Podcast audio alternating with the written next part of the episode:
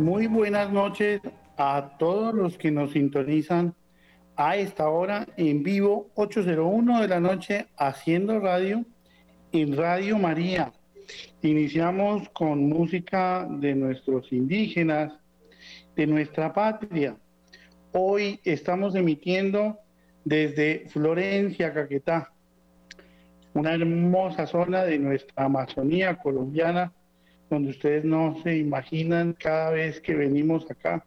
Pues qué belleza de esta maravillosa región que nos ha traído tantos artistas, tantos escritores y tanta riqueza y biodiversidad en el ecosistema y en las especies. Una maravilla de, del mundo la, desde el Caquetá. Hoy estuvimos en el corregimiento de San Pedro acompañando al colegio mm, Gaitán, allá con la rectora Clarita. Un saludo a los estudiantes de esta zona.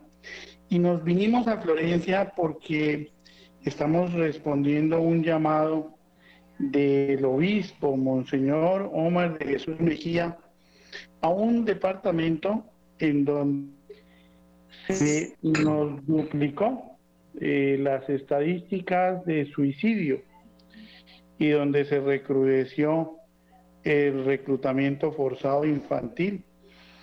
Entonces, en este tren por la vida, pues todos, qué bonito que volteemos a mirar hacia Florencia, Caquetá, hacia sus municipios, San Vicente del Caguán, Cartagena del Chairá, Montañitas, esta hermosa región de nuestro país que para nada la tenemos eh, olvidada, la tenemos en nuestras oraciones y en ocho días tendremos precisamente una familia muy fuerte que ha pasado por esta pena de llevar eh, el suicidio de uno de sus miembros que nos van a comentar cómo han hecho para salir adelante.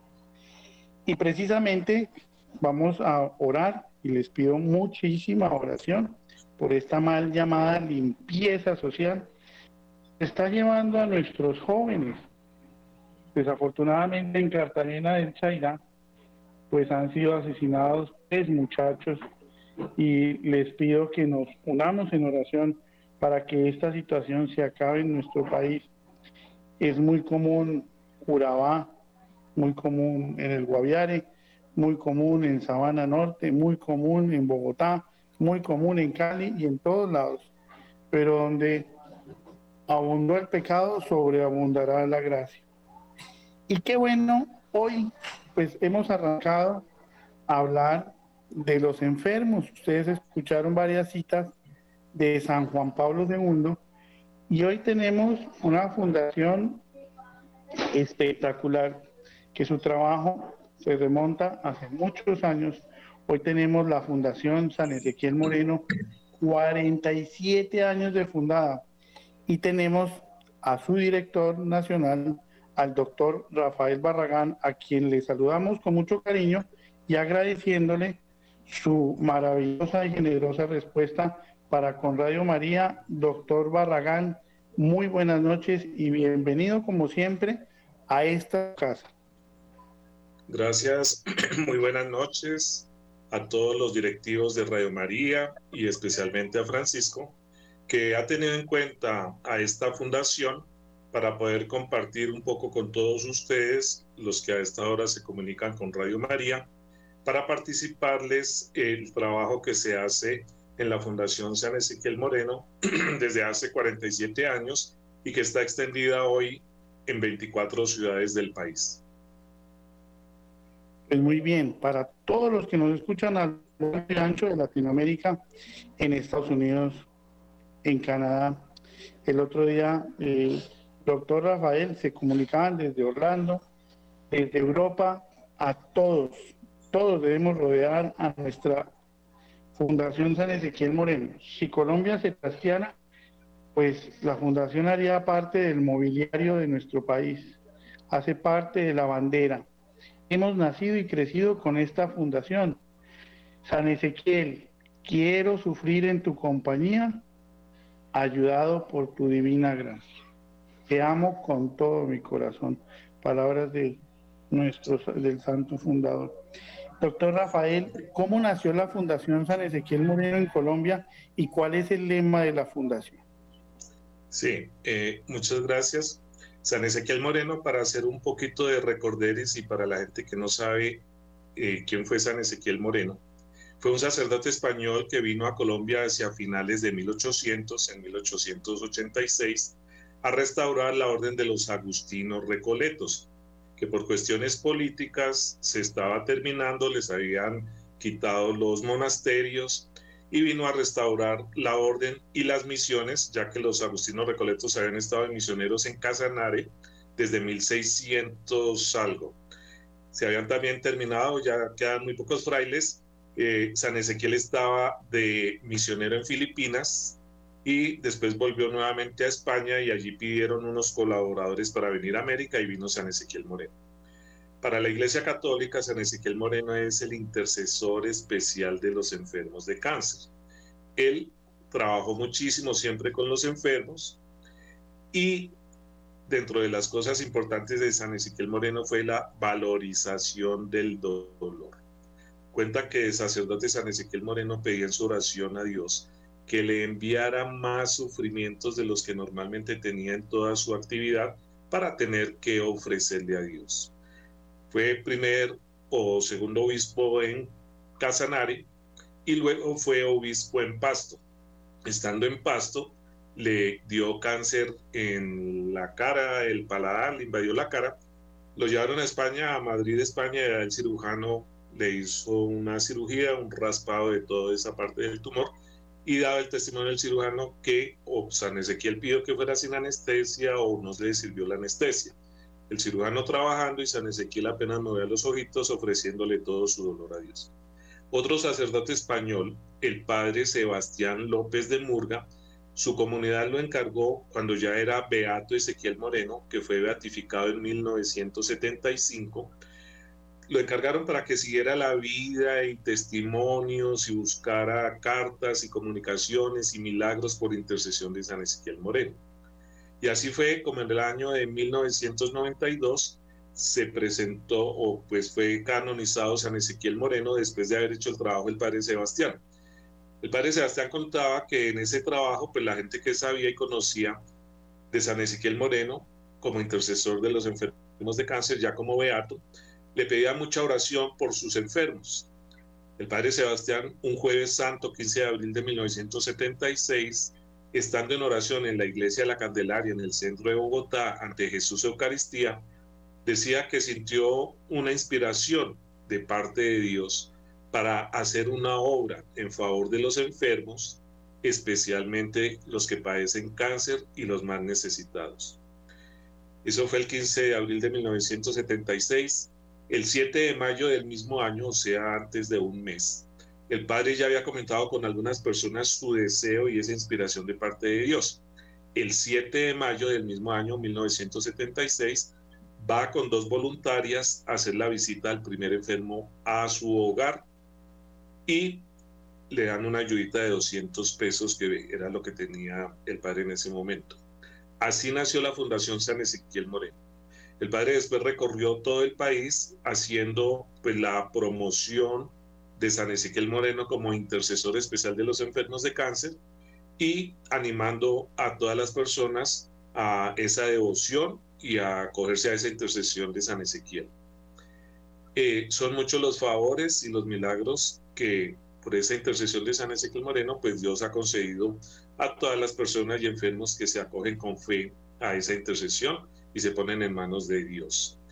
Así nació la fundación, el padre recorrió todo el país y a medida que iba recorriendo, eh, iba fundando seccionales en las diferentes ciudades.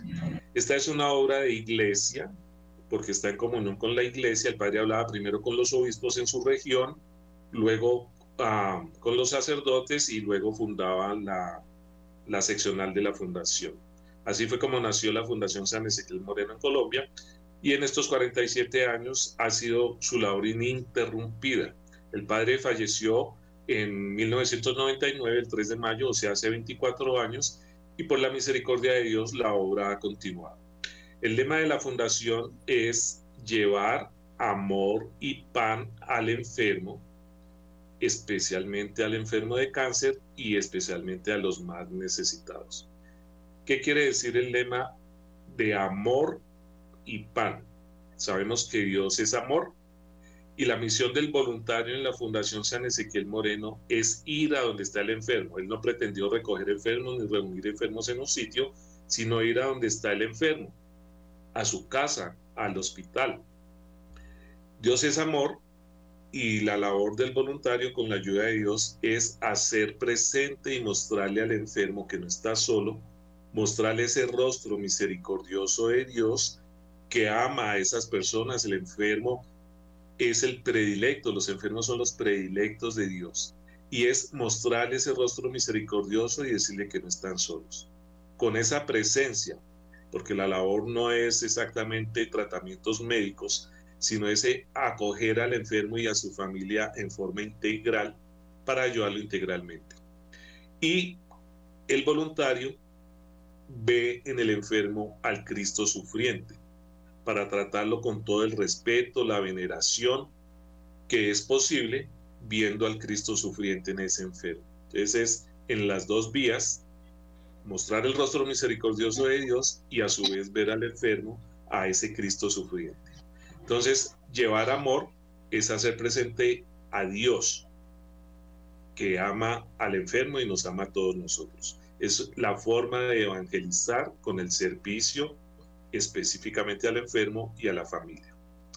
Y llevar el pan es toda la parte material y humana que sea posible de acuerdo a los recursos tanto humanos como recursos económicos o de mercados o de otras eh, cosas materiales que se le puede ayudar al enfermo de acuerdo a la necesidad. Muy bien. Entonces pudiéramos resumir, doctor Rafael, en tres em, servicios que presta la fundación, un acompañamiento humanitario, una orientación médica y un apoyo material. Sí, son muchos servicios más porque es de acuerdo al recurso humano que existe en cada seccional. Bogotá, que es la primera y es la más grande, presta servicios de asesoría, sí, en la parte espiritual, que es lo más importante de la obra, en la parte eh, médica, psicológica, de terapias, de trabajo social, de dispensación de medicamentos para los beneficiarios de la fundación y sus familias, eh, un ropero que existe y entonces se les ayuda también con ropas y cosas a precios muy, muy económicos a los que pueden pagar algo, eh, con suministros y préstamos de ortopédicos, sillas de ruedas, muletas, caminadores, camas de enfermos, también para estos beneficiarios de la fundación o cualquiera que necesite este servicio. Se acoge integralmente y se trata de ayudar integralmente al enfermo, recordando que el ser humano es una parte física, una parte psicológica y una parte espiritual. Generalmente en la vida la gastamos cuidando nuestra parte física y tratando de que dure mucho tiempo. La parte psicológica lo mismo, pero descuidamos esa parte espiritual. El trabajo de la fundación es animar al enfermo y ayudarlo a que le pueda dar sentido a eso que Dios permite que está viviendo, ayudándole al enfermo para que entienda que no es un castigo, que no es una maldición, que no fue porque hizo o porque no hizo, no. Es la condición de nosotros los seres humanos. Somos frágiles, somos débiles, somos impotentes en muchas cosas, imperfectos, limitados, inclinados al mal y pecadores todos. Así que tenemos que acogernos a esa misericordia de Dios que nos perdona absolutamente todo. San Agustín, esta es una obra Agustino Recoleta, nos decía lo mismo que dice el Papa Francisco, todos los días ofendemos a Dios de alguna manera y todos los días hay que pedirle perdón. Entonces ayudamos al enfermo a que le dé sentido a eso que tiene que vivir. Y eso lo convierte y que lo convierta en oración. Y aprendemos del enfermo, aceptar esa realidad de cada día que Dios permite que viva. Su cáncer, su radioterapia, su quimioterapia, los molestias, los dolores, las angustias, cirugías, todo eso aceptarlo porque es permitido por Dios y es la voluntad de Dios y ofrecérselo a su vez con todo su amor por los otros enfermos, por la iglesia, por todos los benefactores, voluntarios en estas obras de iglesia y todas las obras de iglesia, y esa es la parte más importante de la fundación. Se les da también en lo posible y de acuerdo a los recursos de cada ciudad, y esos recursos económicos se consiguen con personas generosas que Dios toca su corazón y que quieren hacerse donantes de la fundación para llevarles una ayudita económica. El padre Sebastián, el fundador, desde el principio pensó que la ayuda se le entregara en dinero al enfermo porque las necesidades de estas personas muy desfavorecidas de la sociedad eran cambiantes en cada momento de acuerdo a su situación. Generalmente usan esta ayuda para el transporte o para completar algo para alimentos. Es una ayuda pequeñita porque pues, se ayuda a bastantes enfermos, pero esto les sirve de alguna manera. Y pues todo lo que se puede ayudar al enfermo en todos los campos, de acuerdo, como decía, los recursos humanos que se consigan. Hay personas que a veces donan mercaditos y donan eh, cosas de estas, entonces también se les puede ayudar con el mercado. Muy bien. Estamos emitiendo desde Florencia, Caquetá, porque Caquetá también es Colombia. Donde hay benevolencia, hay amistad, decía San Agustín de Hipona.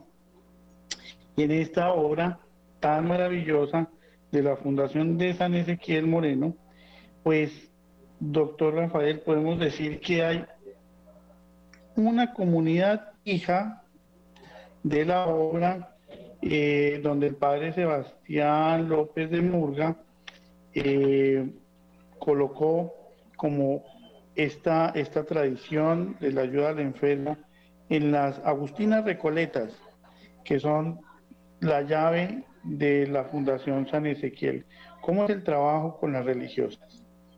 Sí, el padre Sebastián, nueve años después de haber iniciado la labor en la Fundación San Ezequiel Moreno en 1976, nueve años después, o sea, 1985, el 18 de enero, fundó la Congregación de Religiosas Agustinas Recoletas de los Enfermos.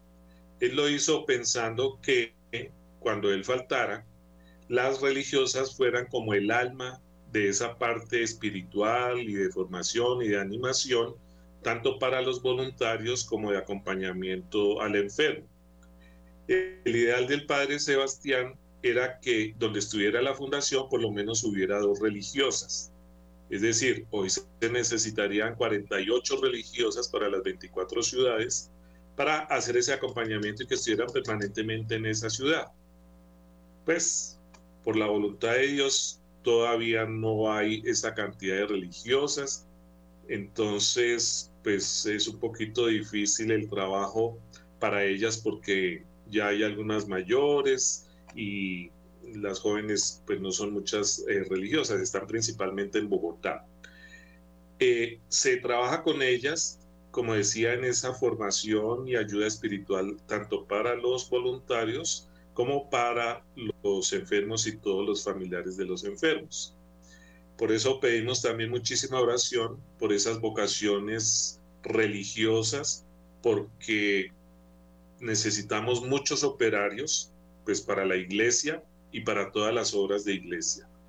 Esta obra, como esa espiritualidad Agustino Recoleta, pues tiene esa espiritualidad como un trípode, tres soportes de esa espiritualidad. La primera es la oración. Entonces este es un movimiento en toda la fundación de pedirle, como decíamos inicialmente, la oración al enfermo, pero pedimos la oración también de todos los que se quieran unir en este trabajo espiritual principalmente.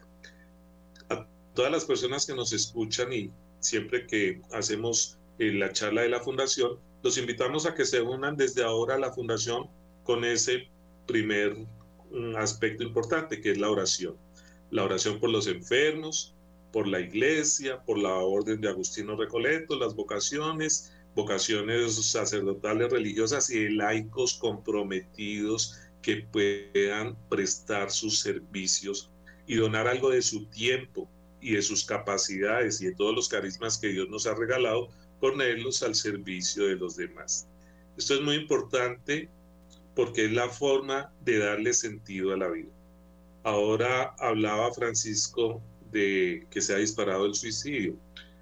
Generalmente estos jóvenes sufren porque no tienen sentido en la vida, no le han encontrado sentido a la vida. Y el verdadero sentido a la vida es todo lo que uno ha recibido, que es regalo de Dios, dice San Agustín, todo regalo, todo es gracia, poderlo colocar al servicio de los demás, especialmente de los más necesitados y más desfavorecidos. Entonces es una invitación tanto a los enfermos que nos escuchan, como a todos los que puedan contribuir en estas obras, porque son todas obras de iglesia y hay que contribuir en alguna de las obras de la iglesia o con la misma iglesia en las parroquias, para poner al servicio de los demás pues lo que hemos recibido de Dios. Aproximadamente 1.500 pacientes beneficiados, 24 seccionales, 7 regionales, 560 voluntarios, 4.180 donantes, toda una misión que dejó el gran santo San Ezequiel Moreno, donde nos piden desde Nariño, pues que contemos allí en eh, eh, lo mucho, en Nariño, lo quieren mucho a San Ezequiel, inclusive hay un pueblito eh, que se llama San José de Albán Nariño, donde tienen una pintura gigantesca del santo San Ezequiel y todavía algunos de sus antiguos lo alcanzaron a conocer. Entonces, en San José de Albán Nariño, una zona cafetera muy cercano al empate a San Bernardo, eh, por allá por Huesaco y el puente de Juanambú. Les enviamos un saludito aquí desde Radio María. Y la pregunta que nos llega ahora, doctor Rafael, es cómo llegó el doctor Rafael Barragán a la obra de San Ezequiel Moreno. Bueno, decíamos que todo es regalo de Dios. Sucede que mi papá era muy amigo del padre Sebastián López de Murga, el fundador de la fundación y de las hermanas Agustinas Recoletas de los Enfermos. Y mi papá era donante de la obra. Pero pues nosotros no conocíamos ni la obra ni que él era donante de la obra. A mi papá le dio un cáncer en el hígado. Ya cuando fue al médico, pues estaba muy grande el hepatoma y entonces ya no había mucho que hacer, no había nada que hacer. El médico le dijo tres meses de vida y efectivamente fueron tres meses de vida. Él lo aceptó porque era un hombre de muchísima, muchísima fe, misa diaria, rosario diario, toda su vida y muy caritativo y muy generoso. Lo aceptó con toda tranquilidad y faltando un par de días para que él falleciera, el padre Sebastián López de Murga y la hermana Irma Pinzón, cofundadora de las Agustinas Recoletas, estuvieron visitando a mi papá. Entonces yo tuve la fortuna de conocer al padre Sebastián, conocer la fundación y pensé, cuando falleció mi papá, que pues yo podría seguir colaborando desde lo que soy y de lo que tengo en la Fundación San Ezequiel Moreno. Esto sucedió hace 29 años. Entonces, el trabajo que llevamos de voluntario en la Fundación ha sido desde hace 29 años, eh, pues por esa razón. Es una maravillosa historia que nos trae hoy el doctor Rafael Barragán, director de la director nacional de la Fundación San Ezequiel Moreno, y hoy lo saludamos desde Florencia Caquetá dentro de un marco de una obra mm, que se llama El tren por la vida, una obra de reparación sacerdotal, donde hoy nos está invitando a orar por las vocaciones religiosas de las Agustinas Recoletas, allá donde nos encontremos, si estamos en el hospital, si estamos en la cárcel, aquellos que nos han eh, escrito desde sus eh, sistemas de transporte, desde las mulas, desde otros países, desde Villapinzón, desde Estados Unidos, desde distintos puntos, pues podemos y debemos, es un deber cristiano, orar en reparación por nuestros sacerdotes y por nuestras religiosas. De todas esas historias que debe guardar el doctor Rafael en su corazón, esas historias de visitar pacientes, de ver sus caras de sufrimiento, sus sonrisas, sus proyectos, su pasado. Unas dos historias, doctor Rafael, que le hayan tocado en lo más profundo de la fibra y que de pronto, de cuando en cuando, entra en sus oraciones diarias. Sí, eh, pues son muchos, muchos los pacientes y los casos que nos han dado testimonio. Pensamos que nosotros somos los que ayudamos al enfermo y realmente uno es el que es primero evangelizado y segundo enseñado a, la, a poder aceptar las situaciones eh, dolorosas, difíciles, que nos afectan un poco, aprenderlo de ellos los enfermos. Comentar un poquito de lo que decía Francisco antes de contarle algún caso eh, de San Ezequiel Moreno estuvo en Pasto de obispo, allá en todas las iglesias de Pasto, que hay iglesias casi en todas las esquinas de la ciudad de Pasto, eh, veneran ahí, tienen mucha devoción a San Ezequiel Moreno, allá lo conocían como el Señor Morenito. Mm, dos de los milagros que sirvió para mm, la beatificación y la canonización son personas allá nariñenses, una de las cuales todavía sobrevive en Huesaco exactamente, todavía está mm, con vida y fue el milagro que sirvió para la canonización. Así que se podrían contar cada uno de los casos. Lo que uno ve sobre todo cuando el paciente está un poquito alejado de la mano de Dios, que está con esa situación apenas humana de rabia, de rebelión, de angustia, de mucho sufrimiento, de sinsentido, con ese trabajo de acercamiento, de acogida, de mostrarle el rostro misericordioso de Dios y de orar mucho por los enfermos, vemos el cambio, proceso que va teniendo el enfermo al ir aceptando la ayuda y la mano de Dios y entender que es permitido por Dios y que Dios está dispuesto a ayudarlo a fortalecerlo y a llevarlo hasta el final. Y hay un cambio y ve uno la aceptación y el paciente ya comienza a entrar en la paz, en la tranquilidad y hasta en felicidad, el gozo que da el estar de la mano de Dios. Uno de esos casos, recuerdo a un señor que nos avisaron, fuimos a visitarlo. Inicialmente no nos permitía la señora que entráramos porque el señor no quería ver a nadie, estaba con un cáncer terrible y un dolor espantoso. Le dije, pues somos médico y hay alguna posibilidad que podamos ayudarle a aliviarle su dolor. Entonces le preguntó al señor, nos permitió entrar con la voluntaria. Entonces, desesperado, lo único que pude decirle es, usted quiere que le ayudemos a aliviar su dolor sí, sí, sí, pero, ¿cómo, cómo, cómo? No, pues yo voy y le traigo un medicamento para que usted pueda aliviar. Pero eso cuánto vale? No, tranquilo, no vale nada. Bueno, salimos, después le llevé el medicamento, comenzó a tomar su medicamento y comenzó a aliviar su dolor. A los dos, tres días siguientes pudimos ir a visitarlo nuevamente, ya más tranquilo, hablar con él, nos decía, mire, aquí han venido, yo ya no tengo fe, ya no he perdido la fe, aquí han venido de todas las religiones, me hacen eh, oraciones, me hacen visitas y mire cómo sigue, no sé qué. Bueno, comenzamos a trabajarle la parte de, la religión católica, la intercesión de la Virgen María, la intercesión de San Ezequiel Moreno, y le preguntamos, ¿quiere que venga el sacerdote? No, no, no, la otra semana, la otra semana. Bueno, un día de estos fue la voluntaria sola y encontró Ah, fuimos con ella, encontramos la puerta cerrada de la casa y con llave. Dijimos, no, estar hospitalizado algo. Bueno, dos días después la voluntaria volvió sola y entró a saludar al Señor, había estado hospitalizado y el Señor le dice, tráigame un sacerdote.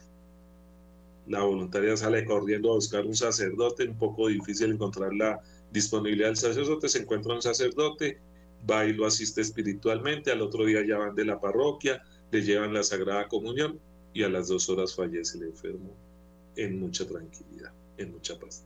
Ese es uno de los casos que recuerdo ahora. El otro es una chica que vivió aquí en esta ciudad de Cajicá, que no era exactamente cáncer, pero era una enfermedad quizás más difícil, una miositis osificante severa, que todos sus músculos se le iban convirtiendo en hueso.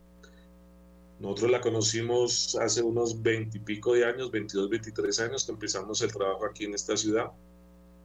Y ella podía ayudadita a ponerse de pie y podía mover su piernita y podía moverse. Poco a poco le fue comprometiendo el resto de sus piernas. Los últimos 12 años estuvo acostada en una camilla sin mover absolutamente nada porque todo era como un palo, rígida totalmente. Tenía los dientes sellados, pero hablaba muy bien y se le entendía.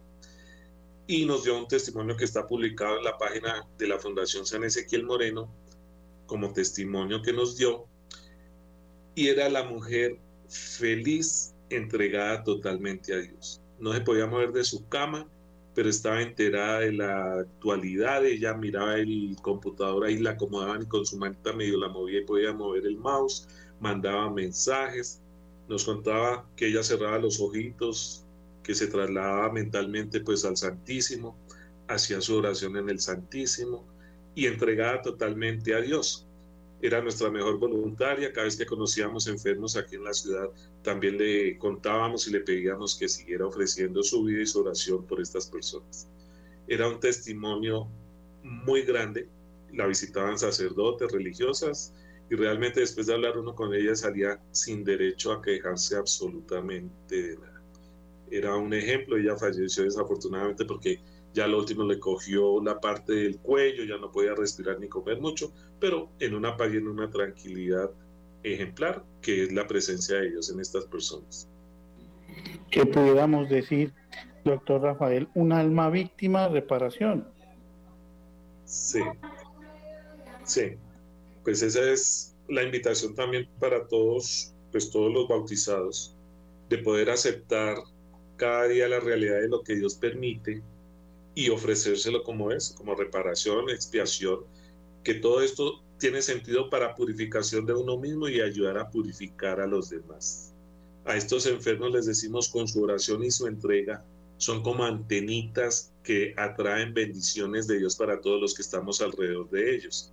Y de esos hay muchísimos testimonios y es la invitación para que con la ayuda de Dios, porque humanamente es muy, muy difícil, casi imposible, pero hay que acogerse a la ayuda de Dios para que pueda uno entregar todo lo que está viviendo, sobre todo estas cosas tan difíciles como son la enfermedad, el sufrimiento, la angustia, todo eso. Muy seguramente muchos de nuestros oyentes en este momento pues se encuentran en cama, ¿no? Hemos sabido que muchas de las personas que sintonizan Radio María Colombia es porque se encuentran en situación de enfermedad. A todos ellos, pues, una oración especial desde esta entrevista con eh, en virtual con San Ezequiel Moreno que nos acompaña en esta en esta batalla contra el cáncer y en este saber llevar la enfermedad. Y hablamos de Anita, una, un caso eh, muy lindo en el Cajicá, muy duro además, de una mujer que se le calcificaron los músculos, ¿no? Podríamos decir que esa era la, la condición. Doctor Rafael, y tenemos aquí en línea también a Lina María León González, que nos acompaña desde Cajicá, una conocida de Anita. Lina María, muy buenas noches desde Cajicá. buenas noches para todos, buenas noches doctor Barracán, ¿cómo están? Buenas noches, bien, bien, muy, muy bien.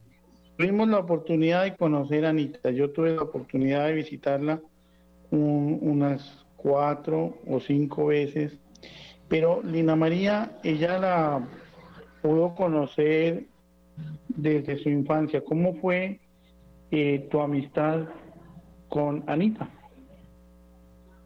Bueno, pues Anita la conocí muy pequeña por mi mamá. Era amiga de sus papás, son amigos todavía. Y aquí en Cajicá, Anita eh, tenía una papelería de la familia. Ella era la que la atendía en el día. Entonces yo iba y ella era fascinada como con mi pelo y como era yo de chiquita. y era la niña consentida, ¿no? Entonces yo le decía que iba por tal cosa y ella me decía, espera, espera. Y hoy me la traía. Yo recuerdo que ella ya estaba en silla de ruedas. Incluso me hacía chistes de ella misma. Me decía, no me vas a pedir cosas que estén muy altas porque cómo te las voy a pasar. Y era tía de la risa. Y yo también me reía. Y yo le decía a mi mamá ya cuando salíamos del almacén, le decía, ¿y ella cómo hace? ¿Por qué está así? Era como mi curiosidad porque yo era muy niña, tendría cuatro o cinco años. Mm, y ahí seguí pues visitando la papelería, pero ya con el tiempo ella dejó de ir. Ya después pues mi, mi mamá averiguó con los papás y los papás le dijeron no. Pasa es que Anita pues está muy delicada, ha dejado ya de ir a la universidad,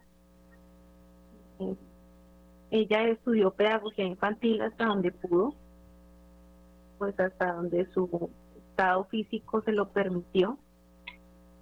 Incluso sabía más que yo, yo soy pedagoga infantil, pero bueno, en ese momento nos separamos por un tiempo y yo empecé a ir a Calahorra a hacer oración con el padre Fabián Amaya, ya como a los 15 años y el padre me dijo, vamos a visitar una enferma aquí en Cajicá. Yo, una enferma, bueno padre, vamos.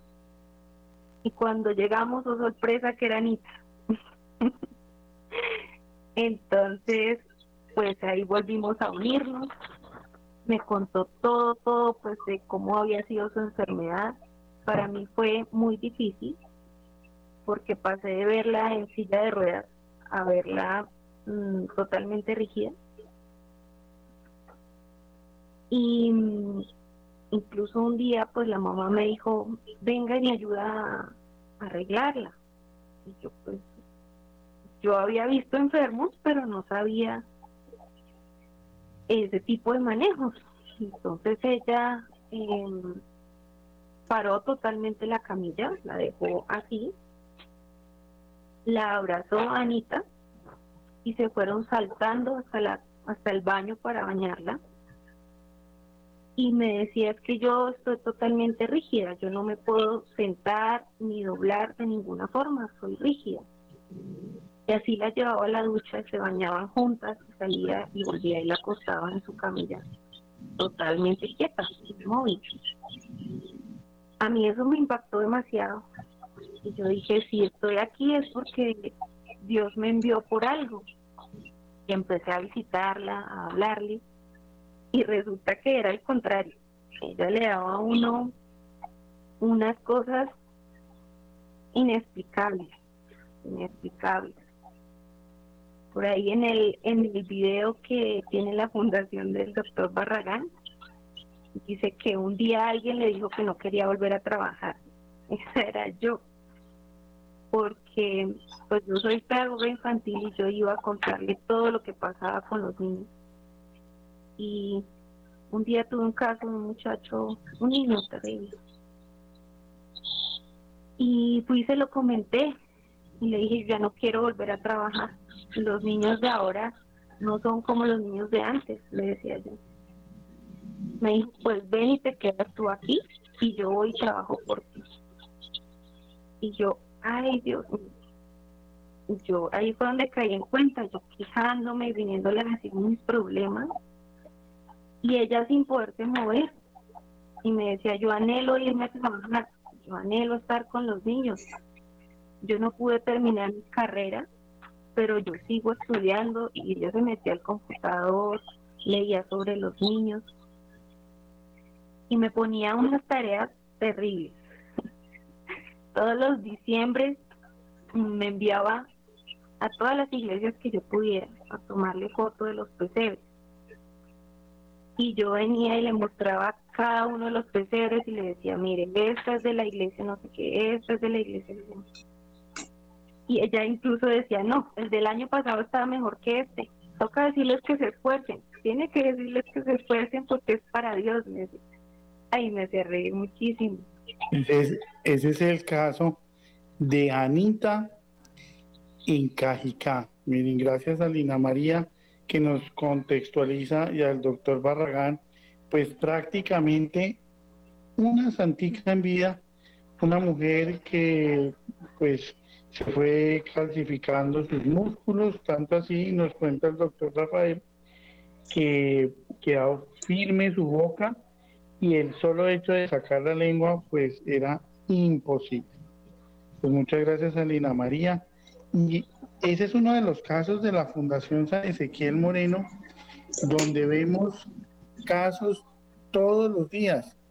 Doctor Barragán, no solamente hablamos de todo este acompañamiento al enfermo en, el tema material y médico, sino pues hablamos de esa importancia del acercamiento espiritual, el, el mejoramiento de su nivel de calidad de vida, especialmente en los sacramentos. Y me llamó mucho la atención el caso de una paciente, eh, porque aclaremos, gran parte del trabajo de la fundación es a visitar a los pacientes, ¿no? Para aquellos que no conocen a la fundación, el gran trabajo de los voluntarios y de los profesionales que trabajan allí es salir a visitar a los pacientes. Y hay un caso que vi allí en la página de una mujer que llevaba 18 años viviendo en condiciones desfavorables y pues le ayudaron con su casita. ¿No? ¿Cuántas historias, doctor Rafael, eh, en, eh, en la San Ezequiel? Y ustedes semanalmente tienen una hora de intercesión. ¿Cómo se forman estos grupos y con como cuál es la el objetivo primordial de, de toda esta oración en todas las 24 sedes en las siete regionales? Sí. Eh, como decíamos, ese pilar de la oración es fundamental en la espiritualidad Agustino Recoleta y en la espiritualidad cristiana, en la oración eh, está todos los 19, la fiesta de San Ezequiel Moreno, 19 de agosto, para la Iglesia Católica, todos los 19 en la fundación en todas las ciudades se ofrece la Eucaristía por lo, para interceder por los enfermos, por los voluntarios benefactores y por los fieles difuntos encomendados también a los bonos exequiales que ofrece la Fundación San Ezequiel Moreno. Esos bonos se pide una pequeña una donación y con esa donación se ayuda a los enfermos y se ofrece la oración permanente de todos los miembros de la fundación por el fiel difunto eh, que se inscribe en el bono. Cada ocho días en Bogotá, también en la fundación, los viernes a las ocho de la mañana, se ofrece la Eucaristía también con esta misma intención.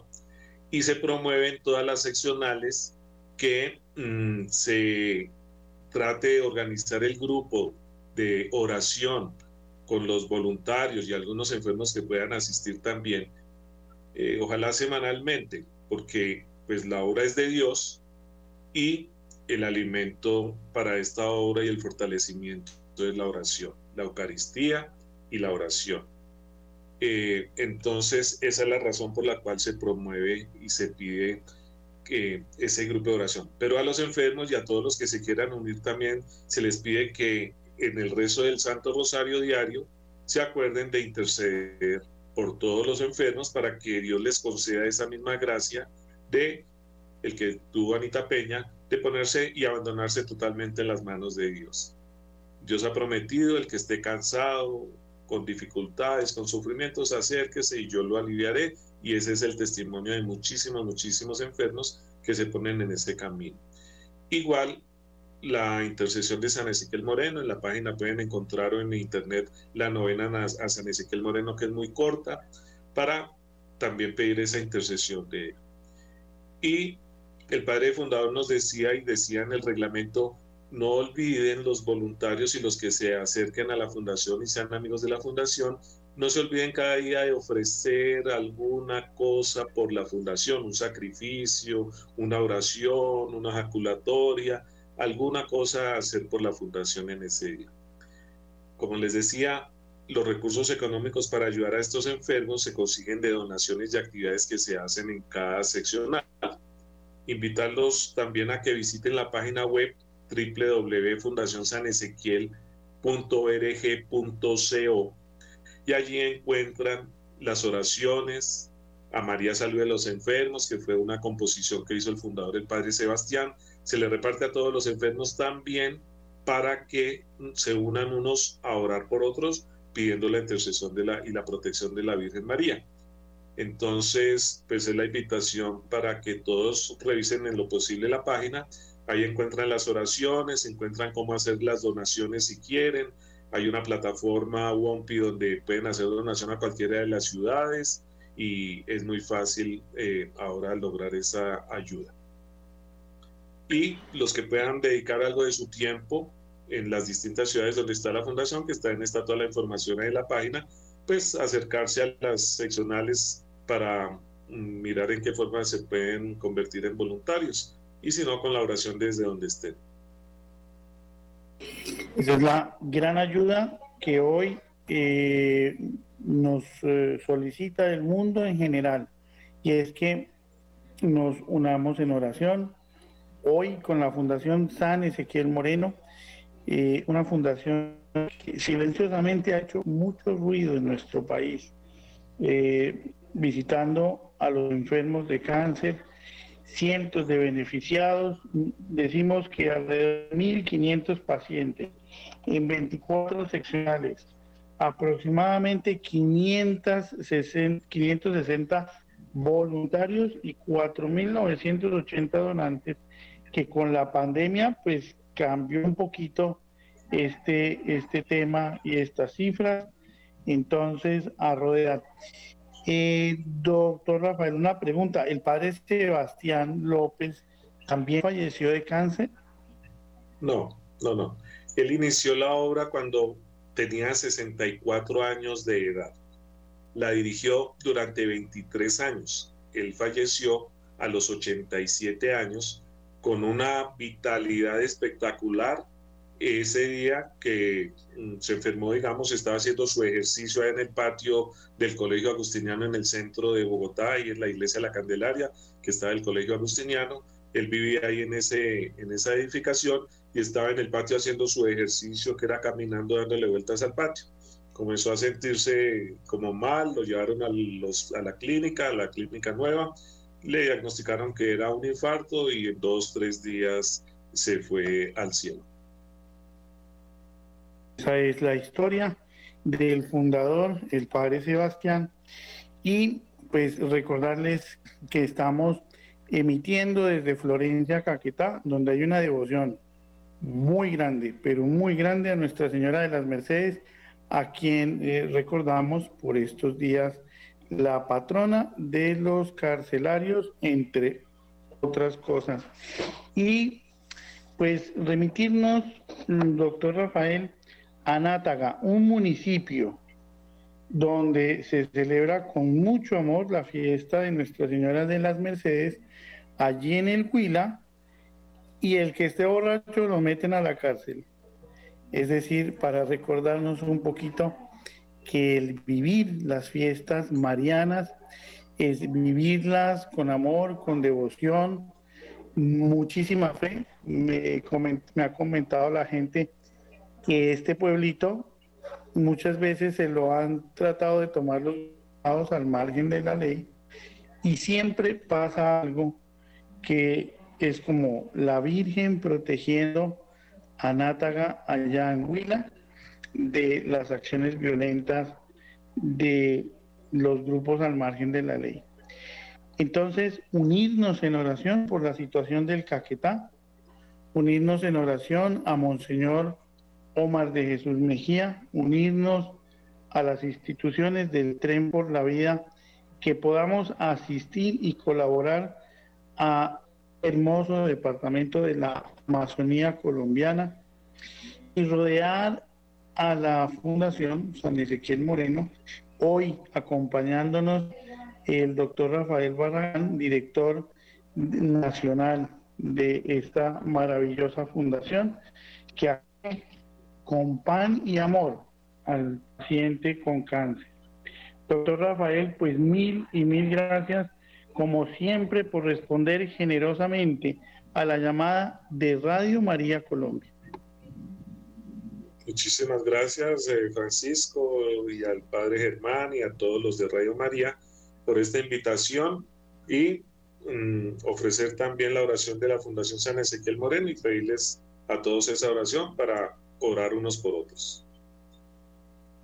Encomendándonos muchísimos a, San Ezequiel, que fallece en los primeros años de 1900, 1906 más o menos, y acogernos a él como patrono de los pacientes con cáncer. Si nos están oyendo, personas que padecen esta enfermedad y de pronto no conocían pues de la fundación, acercarse a la, a la fundación en Bogotá en la carrera 22, número 63A 52, carrera 22, número 63 a 52, donde no hay mayor acto de compasión y misericordia que atender a un paciente cáncer, un paciente con enfermedad y recordar orar también por nuestros jóvenes. Eh, en muchas regiones del país, en muchas partes se escucha como hasta con benevolencia cuando se suceden estas malas limpiezas sociales. Estamos en una sociedad enferma. Nuestros jóvenes han recibido un país violento. Hemos recibido y tenemos unas familias enfermas. Tenemos infinidad de metodologías para sanar a la familia hoy en día, como la teología del cuerpo de San Juan Pablo II, donde todos estudiando y trabajando en conjunto, pues podremos llegar al corazón de nuestros jóvenes, de nuestras jovencitas, de nuestros niños. Pero la solución de ninguna manera es asesinándolos. Entonces les pido que oremos en reparación por esta infinidad de muchachos que son asesinados en estas mal llamadas limpiezas sociales. Limpiezas sociales que las realizan otros muchachos en, la misma situación de consumo de sustancias psicoactivas. Así que, así como se propagó el pecado, hoy los invito a que entre todos en este tren por la vida propaguemos la gracia, unidos, unidos como los hijos de un Dios que nos quiere ver trabajando unidos, pues trabajemos por nuestros jóvenes, nuestras familias y por nuestros niños y alejemos esa tecnología de la muerte. Pues le damos gracias al doctor Rafael que nos ha acompañado, a todos ustedes en su sintonía, como todos los miércoles, en llave en esta obra de reparación sacerdotal, en llave con, con Anita Morchi a las 12 de la noche, inicia como hace más de 11 años, inicia su vigilia de reparación sacerdotal de 12 de la noche a 5 de la mañana y a quien la tendremos en Florencia Caquetá, predicando un retiro a sacerdotes en el mes de noviembre. Y a continuación nos vamos con Mater Fátima orando por los 5 millones de rosarios por Colombia y por nuestra salvación y por nuestro país. Vamos a orar permanentemente como nos lo invitó la Santísima Virgen. A todos ustedes, mil gracias, Dios los bendiga y nos vamos con Mater Fátima. No se desconecten. Mil gracias a William Becerra en estudio. Feliz noche para todos. Gracias al doctor Barragán. Feliz noche.